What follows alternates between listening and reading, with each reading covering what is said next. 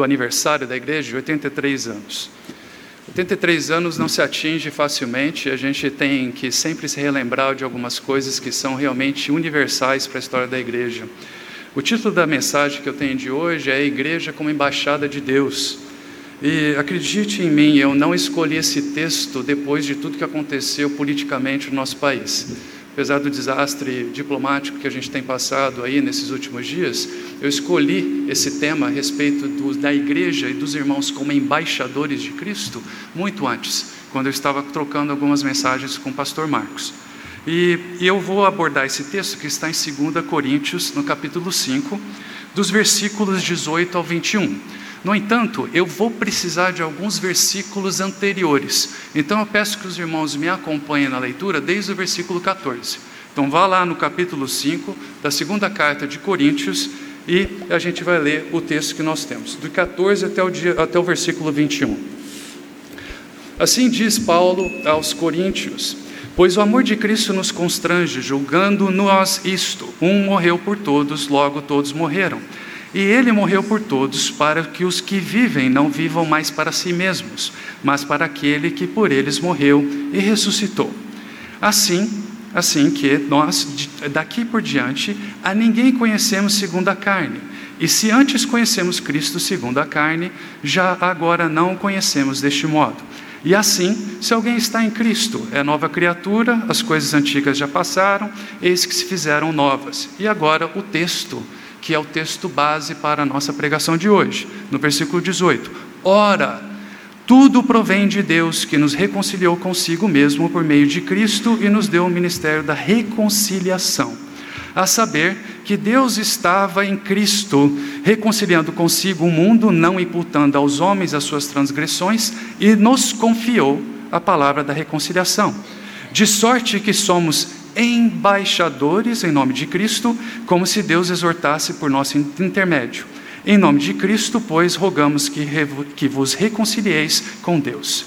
E o último versículo: aquele que não conheceu o pecado, Jesus Cristo, ele o fez pecado por nós, para que nele fôssemos feitos justiça de Deus. Meus irmãos, nós acabamos de ver as crianças aqui na frente, elas saíram para o seu culto infantil, onde elas vão a, a, aprender mais da palavra de Deus. Há algum tempo, eu vi alguma, eu li uma história muito interessante a respeito de uma criança de 5 anos. Eu vou descrever aqui o que aconteceu. Eu não tenho todos os detalhes do final dessa história, mas o começo dela realmente vai ajudar a gente a entender um pouco da temática do que a gente tem aqui. Estava acontecendo um divórcio entre um homem e uma mulher, um casal, e eles tinham um pequeno filho de 5 anos. Então eles estavam numa sala, o homem e a mulher discutindo, ofendendo um, um ao outro, na presença de advogados, discutindo o que iria acontecer depois daquilo, trocando é, impropérios, trocando ofensas verbais e até gestuais. E um menininho de cinco anos começou a se aproximar dos pais que estavam olhando um para o outro, discutindo, e chegou perto do pai e pegou a mão do pai. O pai olhou para o menino e falou: Ok, esse menino, tá, meu filho está segurando a minha mão durante essa discussão. E a discussão continuou.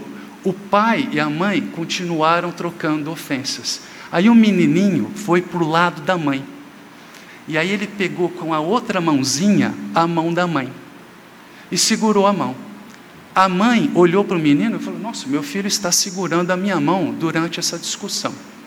E naquele momento, aquele menininho de cinco anos segurando com a mão esquerda a mão do pai e a mão direita a mão da mãe, sem que os pais percebessem, ele começou a aproximar as duas mãos dos pais, e aí ele fechou os olhinhos e tentou manter as duas mãos juntas.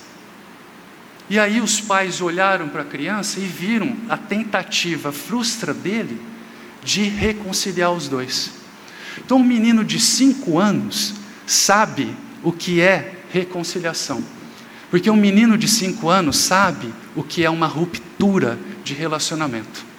Esse não é o objetivo da, da, nossa pregação hoje. Nós não estamos falando sobre relações de homem e mulher. Eu só estou usando esse exemplo para mostrar para os irmãos que nós todos, seres humanos, criados à imagem de Deus, somos seres relacionais. Nós sabemos muito bem quando um relacionamento não está bem. Nós sabemos muito bem quando há uma ruptura com o nosso relacionamento com alguém. E nós sabemos também qual é a satisfação de haver a reconciliação. Eu não sei qual foi o final da história desse menino, a estatística não está a favor dele. Nós sabemos que crianças não conseguem salvar casamentos. A única coisa que realmente consegue salvar um casamento é Jesus Cristo e o perdão que há em Jesus Cristo.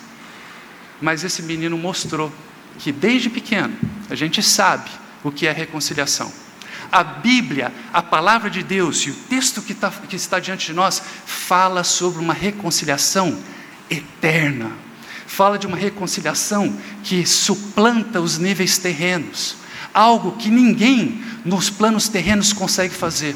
Há pouco tempo, o pastor Thomas mandou um formulário para os irmãos, eu também recebi, para a gente colocar lá o cadastro dos membros. Todo mundo recebeu e espero que todos tenham mandado de volta para o pastor Thomas.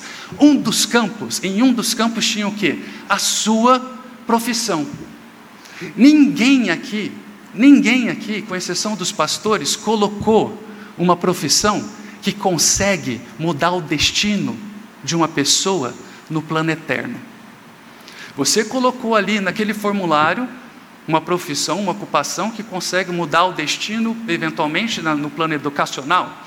Se você trabalha com educação, um professor pode fazer muita diferença no que você vai ser no seu futuro, o qual vai ser o seu futuro profissional. Se você trabalha na área de saúde, a mesma coisa.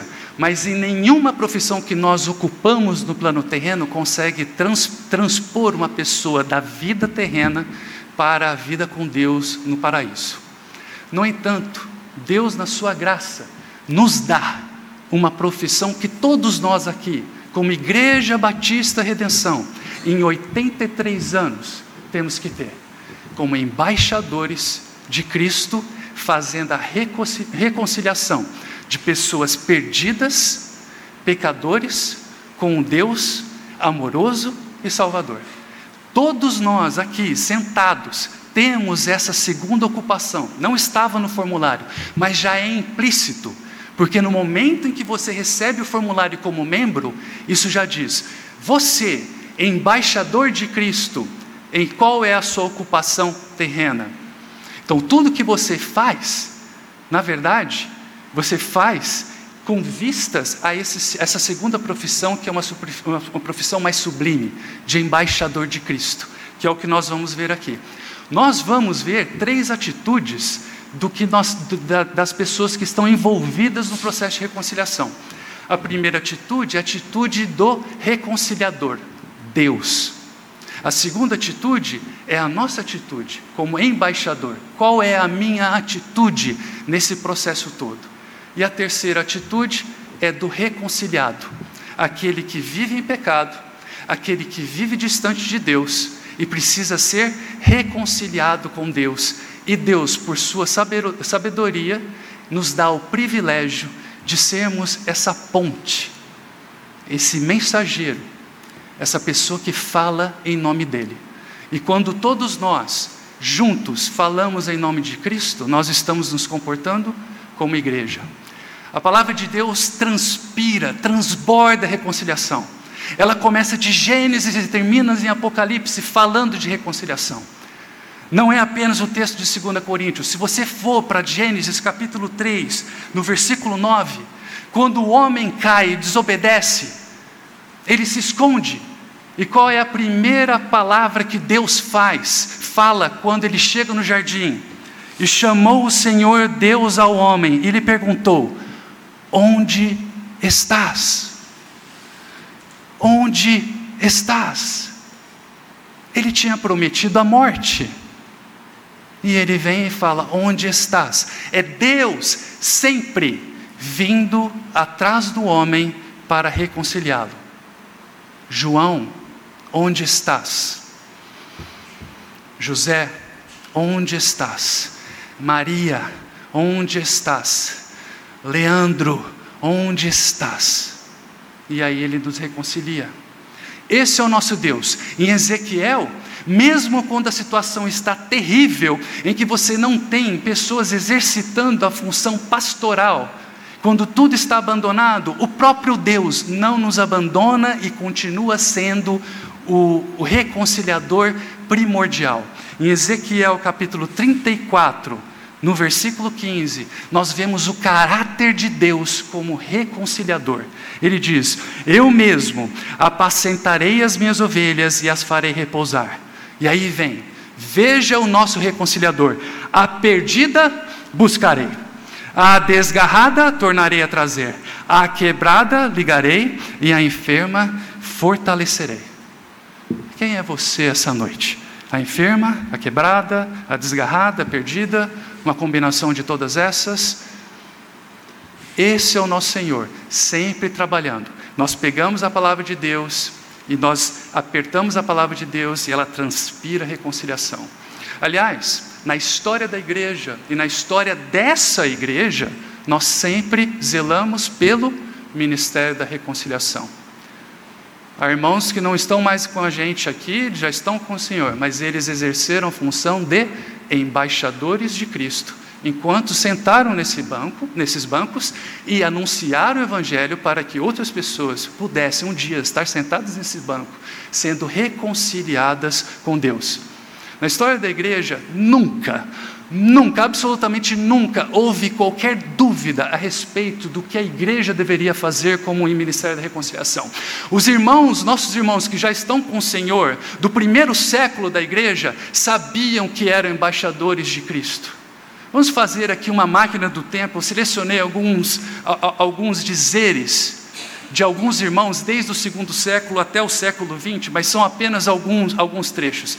Vejam só, logo no segundo século já não há dúvida de qual é o papel da igreja nessa terra. A gente começa com Irineu no segundo século, Irineu de Leão. Ele, no seu livro Contra Heresias, na sua obra Contra Heresias, ele diz: O Filho de Deus, feito homem, reconciliou a terra com o céu e reuniu em si os dois extremos, Deus e o homem. Logo de cara, no segundo século, Irineu de Leão já traz de uma forma sofisticada os dizeres: existem dois extremos, eles não se conversam, mas foi Deus quem nos trouxe juntos. Quando nós vamos para o quarto século, João Crisóstomo, olha o que ele diz nas homilias sobre Romanos: por essa razão, Cristo veio para reconciliar-nos com Deus e uns com os outros, pois se Ele não nos reconciliasse com Deus, não seríamos salvos. Se Ele não nos reconciliasse uns com os outros, nenhum benefício, benefício teríamos de ser salvos. E aí nós avançamos para o quinto século, não se perde a informação não se perde, ela continua preservada pelo Espírito Santo. E Santo Agostinho diz no, cinco, no quinto século, na cidade de Deus: Deus, em sua misericórdia, não destruiu a velha criação, mas a reconciliou com si mesmo na nova. E aí nós vamos para Martinho Lutero, no 16 século.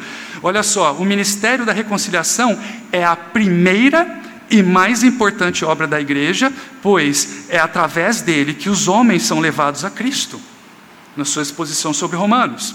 Spurgeon, no, décimo, no, no, no, no século XIX, o ministério da reconciliação é o trabalho mais importante que qualquer homem pode realizar, é o trabalho de Deus, e ele o confiou à sua igreja, ele confiou à Igreja Batista Redenção. E aí, na era moderna, para a gente terminar, Dietrich Bonhoeffer, no, um, um teólogo alemão, martirizado, morto por Hitler, ele diz: a igreja, esse é o livro A Vida em Comunhão dele, a igreja é a comunidade de reconciliação, o lugar onde o amor reconciliador de Deus se manifesta no mundo. Nós somos esse farol de reconciliação para o mundo fecha a igreja e já não há mais esse farol de reconciliação para o mundo. E toda a esperança se reduz a zero. Então, nós temos aqui no primeiro versículo, quando nós começamos no versículo 18, o apóstolo Paulo diz: Ora, tudo provém de Deus que nos reconciliou consigo mesmo por meio de Cristo nos deu o ministério da reconciliação, a saber que Deus estava em Cristo reconciliando consigo o mundo, não imputando aos homens as suas transgressões. O que nós estamos vendo aqui é a atitude de Deus, o reconciliador. É Ele que vem, é dele que vem tudo que você é para ser um embaixador de Cristo. Logo no começo ele diz: Ora, tudo. Para entender o tudo, foi por isso que eu pedi para os irmãos lerem do versículo 14 em diante.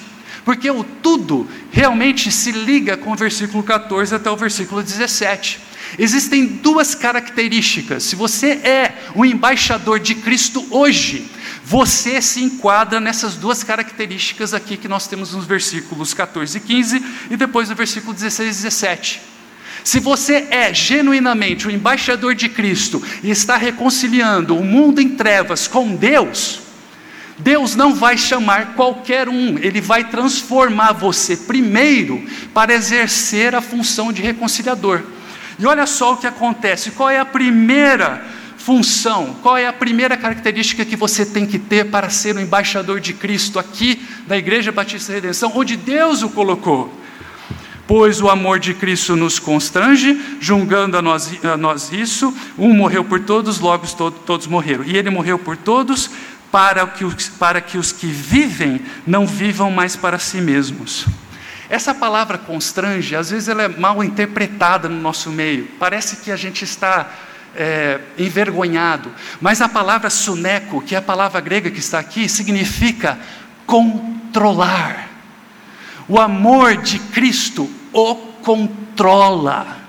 Suas ações não são mais para você, suas ações são para o Senhor. Olha o que está escrito: para que os que vivem não vivam mais para si mesmos. Ontem à tarde, eu estava em casa em Ribeirão Preto, é, ontem, é, na casa do meu irmão, e eu recebi o áudio do aprisco. Eu também estou no aprisco, sou parte da igreja, então eu recebo também o áudio dos irmãos. Pastor Marcos mandou um áudio curto por ocasião dos 83 anos de, de idade da igreja, certo? O, versi, o, o áudio que ele mandou é um áudio curto, 2 minutos e 14 segundos. No minuto 1 um, e versículo, e, versículo e, e, e segundos 38, ele diz, eu até anotei para, senhor, para os irmãos verem que a gente não combinou nada, ele nem sabia que eu estava pregando hoje.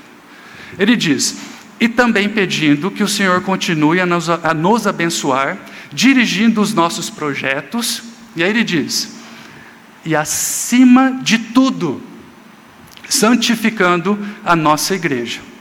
E aí ele diz, que a nossa igreja seja marcada por pessoas tementes ao Senhor, obedientes ao seu nome, com uma vida que reflita a habitação, e olhe só, e o controle absoluto de Jesus em cada uma de nossas atitudes. O pastor Marcos, ontem, quando mandou esse áudio, ele estava parafraseando o versículo é, 14 de 2 Coríntios, capítulo 5. O amor de Cristo nos controla. E o pastor Marcos foi enfático. E o controle absoluto de Jesus em cada uma de nossas atitudes. Ah, eu quero ser um embaixador de Cristo. Ótimo. Jesus o controla em cada área da sua vida. O amor de Cristo e o sacrifício que ele fez na cruz o compele a pensar: a minha vida não pertence mais a mim, mas ao meu dono, ao meu Senhor. Se você consegue dizer sim para essa pergunta, então você está meio caminho andado para se encaixar na, no, no, perfil do reconcilia, da pessoa que é usada por Deus para reconciliar com pessoas. Deus não vai usar alguém que não é controlado pelo seu amor para reconciliar alguém que está perdido em trevas. Então nós temos como igreja que refletir nisso. E aí nós vamos para a segunda característica e qual que é a segunda característica desse embaixador?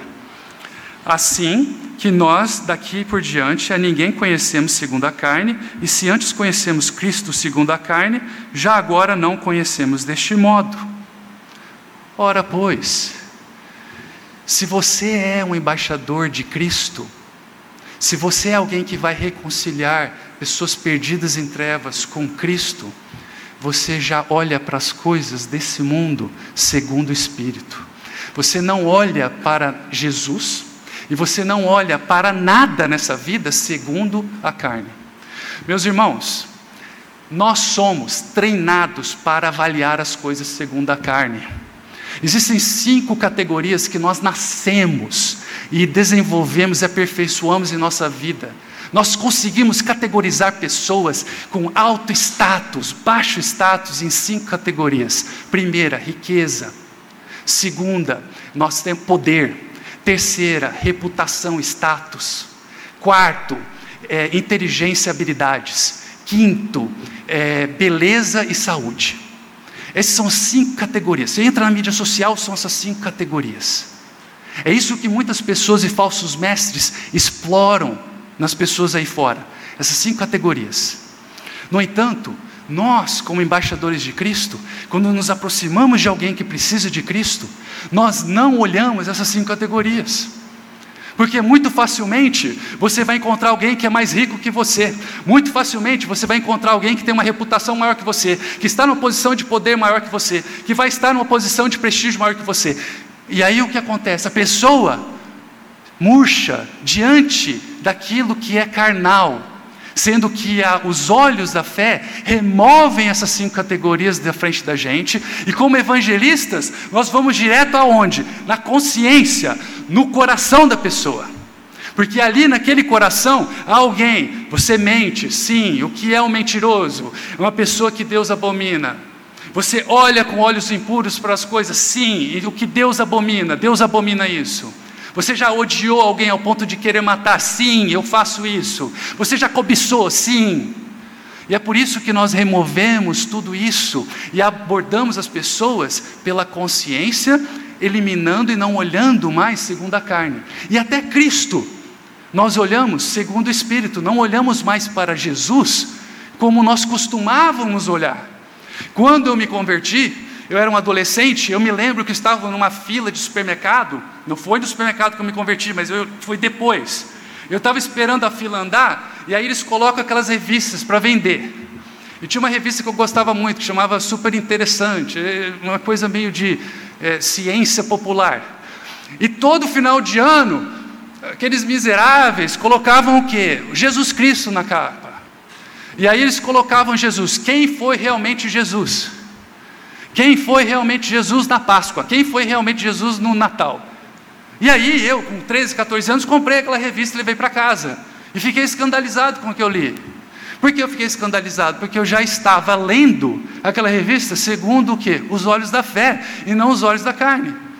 Eu me lembro de ter ido até um, um, uma livraria e ali, um dos lugares, acho que a livraria é um dos lugares mais perigosos do mundo, principalmente naquela área de alta ajuda, e aí tinha lá um livro falando sobre Jesus.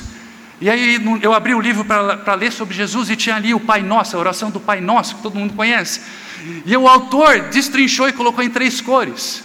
Essa parte do Pai Nosso ele possivelmente disse, essa parte aqui certamente ele não disse, essa parte aqui foi alterada. O que é isso que os irmãos veem todos os dias? São pessoas olhando para Jesus segundo a carne. O próprio apóstolo Paulo olhava para Cristo segundo a carne, ao ponto de Cristo ter que se revelar para ele como ele é e abrir os seus olhos, o seu coração, para que ele pudesse o ver como realmente é. Então nós temos aqui essas duas situações. E aí, se você é o embaixador de Cristo. Se você hoje senta-se aqui e é um membro da igreja e se considera o embaixador de Cristo, você tem essas duas características. E aí o versículo 17 encerra para você o que você é. E assim, se alguém está em Cristo, é nova criatura, as coisas antigas já passaram, eis que fizeram novas. Você é esse embaixador que o nosso reconciliador de onde tudo provém. Você é essa pessoa? Você está com essas qualificações para ser usado por Deus? Porque o nosso Deus está numa, num, numa empreitada muito intensa. Ele não descansa enquanto ele não reconciliar com si todos os seus. Ele não vai parar. A intensidade é muito alta. Em João 3,16 ele diz: Pois Deus amou o mundo de tal, de tal maneira que Ele não poupou seu próprio filho, para que nós tivéssemos o que? A vida eterna. Quando nós vemos, por exemplo, em Efésios, no capítulo, é, no capítulo 3, no versículo 17 a 19, nós vemos o que? A intensidade do nosso Deus. Nessa atitude de Deus de reconciliar pessoas, ele é intenso. E ele diz: E assim habite Cristo no, nosso, no vosso coração, pela fé, estando vós arraigados e alicerçados em amor, a fim de poder descompreender com todos os santos qual é a largura e o comprimento e a altura e a profundidade, e conhecer o amor de Cristo que excede todo entendimento, para que sejais tomados de toda plenitude de Deus. Meus irmãos, não há dúvida de que Deus quer reconciliar. Se você está aqui sentado hoje, ou você está ouvindo essa mensagem, você sabe que você é uma ovelha desgarrada, que você precisa do perdão de Deus, Ele vai te salvar, Ele pode, é só estender a sua mão, está perto de você. A toda intensidade, 100% nisso, 100% intenso. E se os irmãos ainda querem mais algo mais tangível do ponto de vista da intensidade que Deus coloca quando Ele reconcilia o seu povo perdido com Ele, os, os irmãos podem lembrar da parábola do, do filho pródigo. Existe um versículo que, quando nós estamos lendo aquela parábola, ele passa despercebido para a nossa cultura brasileira, mas não passava despercebido para a cultura árabe. E o versículo é Lucas, capítulo 15, no versículo 20. É um versículo que nós lemos e o que nós temos na parábola do filho pródigo. Dando gabarito aqui para os irmãos. O pai é Deus, o filho mais velho é o povo judeu, que achava que, é, que tinha um senso de justiça completamente é, é, fantasioso, e nós temos o filho pródigo, que é o povo gentil, que está sendo o quê? Reconciliado com ele. E aí no versículo 20, olha o que acontece. E, levantando-se o pai, é, o, o, menino, o menino diz: Foi para o pai. Ele estava ali com os porcos na, para, na parábola. Vinha ele ainda longe, quando seu pai o avistou e, compadecido dele, correndo, o abraçou e beijou. Meus irmãos, esse versículo, ele tem uma palavra que se chama treco, correndo. É uma palavra muito usada para o apóstolo Paulo. A gente está numa cultura helênica que existia esportes, Olimpíadas, e ele faz muitas analogias com esportes e corridas. Então, isso aqui é a palavra correr. Meus irmãos, quando a, quando a Bíblia começou a ser é, traduzida na, na cultura árabe, os teólogos árabes tinham um problema muito grande em traduzir essa palavra. Eles não queriam colocar a palavra correndo. Eles não conseguiam lidar muito bem com a ideia de que Deus, soberano, poderoso, olha para um pecador e não apenas o perdoa, mas corre para o abraçar e beijar. Então eles tiveram dificuldades, acabou. Não, não estou dizendo que, a, que as, as Bíblias árabes não têm essa palavra, mas no começo, os teólogos tinham o quê? Os seus escrúpulos culturais conflitaram com esse conceito, a intensidade de Deus correr ao encontro de pecadores. Mas é isso que o nosso Senhor faz, e Ele vai atrás de cada um de nós. Passando para a segunda atitude que nós temos aqui, nós temos a atitude da igreja. O que diz ali no versículo 20? De sorte que nós somos o que? Embaixadores em nome de Cristo, como se Deus exortasse por nosso intermédio. Meus irmãos, tudo provém de Deus, a mensagem de reconciliação provém dele, nós não somos os donos da mensagem, mas ele diz: vocês vão ser minhas testemunhas, vocês vão ser os meus embaixadores e vocês vão exortar como se fosse eu. Olhe a responsabilidade que nós temos. Nós nos aproximamos do mundo lá fora e já sendo transformados, controlados pelo amor de Deus, olhando para tudo ao nosso redor e a Cristo, não segundo a carne, mas segundo o Espírito, nos aproximamos em amor das pessoas perdidas e dizemos: Você também pode ter perdão. Você também pode ser um filho de Deus. Porque foi exatamente o que aconteceu. Não há um embaixador em nativa agora que não foi reconciliado. Não há uma pessoa nesse mundo que foi reconciliado com Deus que não passou por esse processo que nós vimos ali em cima e está hoje controlado pelo amor de Deus e olhando tudo, lendo cada pedaço de papel, cada mídia que está no seu celular, segundo o Espírito. E se há alguma falha, alguma brecha, nesses aspectos, a gente tem que reavaliar. Será que eu sou uma pessoa que é embaixador de Cristo? Ou até pior, será que eu ainda preciso ser alvo de um embaixador de Cristo para que eu me reconcilie com Deus? Isso é importantíssimo, uma das questões cruciais para nós, para seguirmos em frente. E aí nós temos, no final, a terceira atitude, a atitude de todos nós que fomos reconciliados com Deus. E é interessante que o versículo, ele não fala especificamente sobre o que o reconciliado faz. Ele fica implícito. Ele é carregado pelo que o, o embaixador faz, nós sabemos qual deve ser a atitude daquele que é reconciliado. Nós vemos ali, em nome de Cristo, pois, rogamos que vos reconcilieis com Deus. Aquele que não conheceu o pecado, ele o fez pecado por nós, para que, para que nele fôssemos feitos justiça de Deus. O apóstolo Paulo aqui coloca duas palavras em lugares opostos. Ele coloca de um lado justiça e do outro lado ele coloca pecado. Justiça e pecado. Vocês lembram no começo, quando eu li sobre Irineu? Que ele falou: reconciliou a terra com o céu e reuniu em si os dois extremos, Deus e o homem.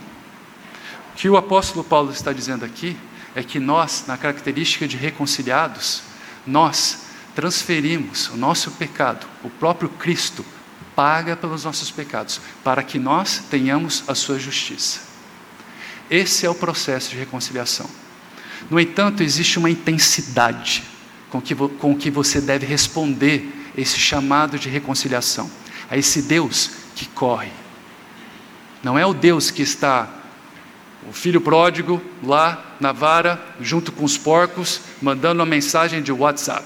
Ele fala assim: Pai, pequei contra ti e foi mal. E aí o pai escreve: Relaxa, quando você chegar, a janta está no forno. Não é isso. Nós não estamos falando desse tipo de reconciliação. Nós estamos falando de alguém que genuinamente cai sobre os seus joelhos. O versículo, o versículo lá em Lucas 15 começa: e levantando-se.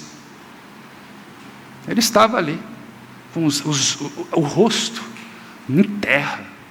Pequei contra ti e contra os céus. Aceita-me.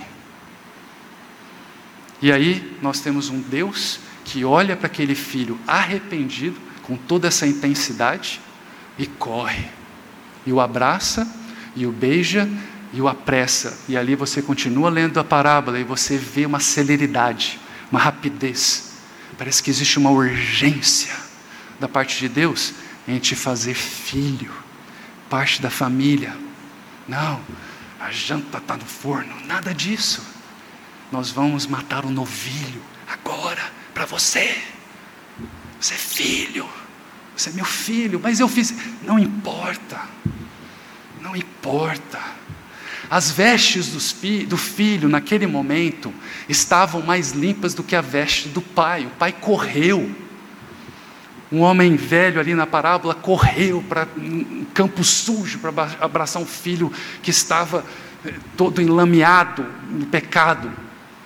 Ele fala: tragam uma túnica nova. É essa a intensidade.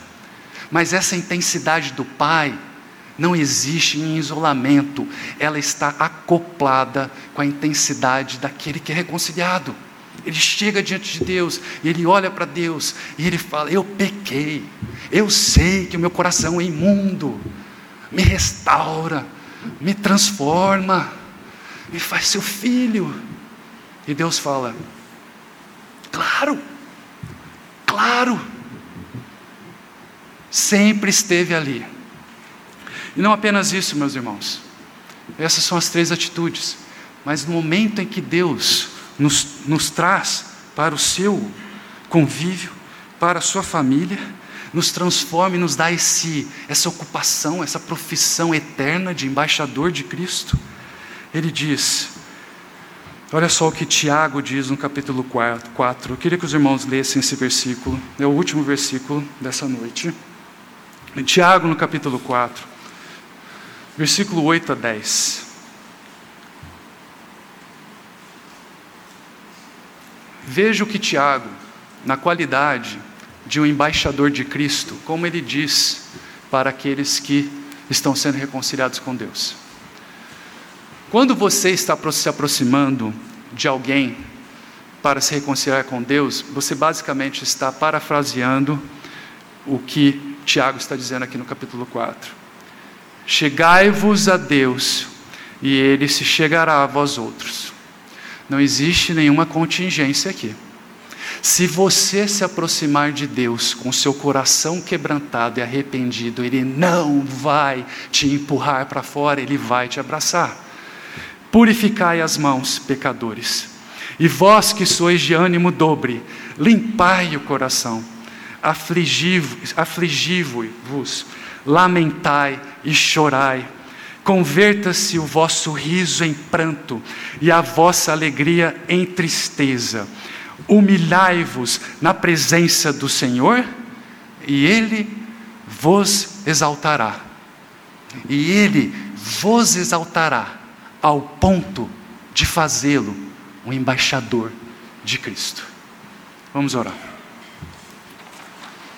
Santo Deus, nós te agradecemos porque o Senhor é quem salva. O Senhor é o reconciliador. Tudo provém do Senhor.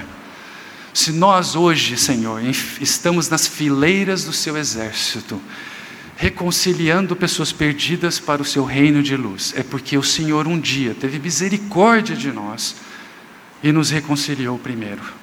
Nós te agradecemos porque o Senhor olhou em, ah, para nós longe e correu ao nosso encontro. Estávamos imundos, estávamos perdidos e o Senhor nos trouxe para a sua família e nos deu essa profissão linda de embaixador de Cristo. E hoje, como igreja, podemos dizer, aos 83 anos, somos uma embaixada do Senhor aqui na terra. E eu suplico, meu Deus, que o Senhor nos dê mais 83 anos de, de lealdade, de purificação, de santidade, de irmãos que são absolutamente controlados pelo amor de Cristo, assim como o, apóstolo, o, pastor Marcos disse ontem no áudio para nós para, e, e toda a igreja.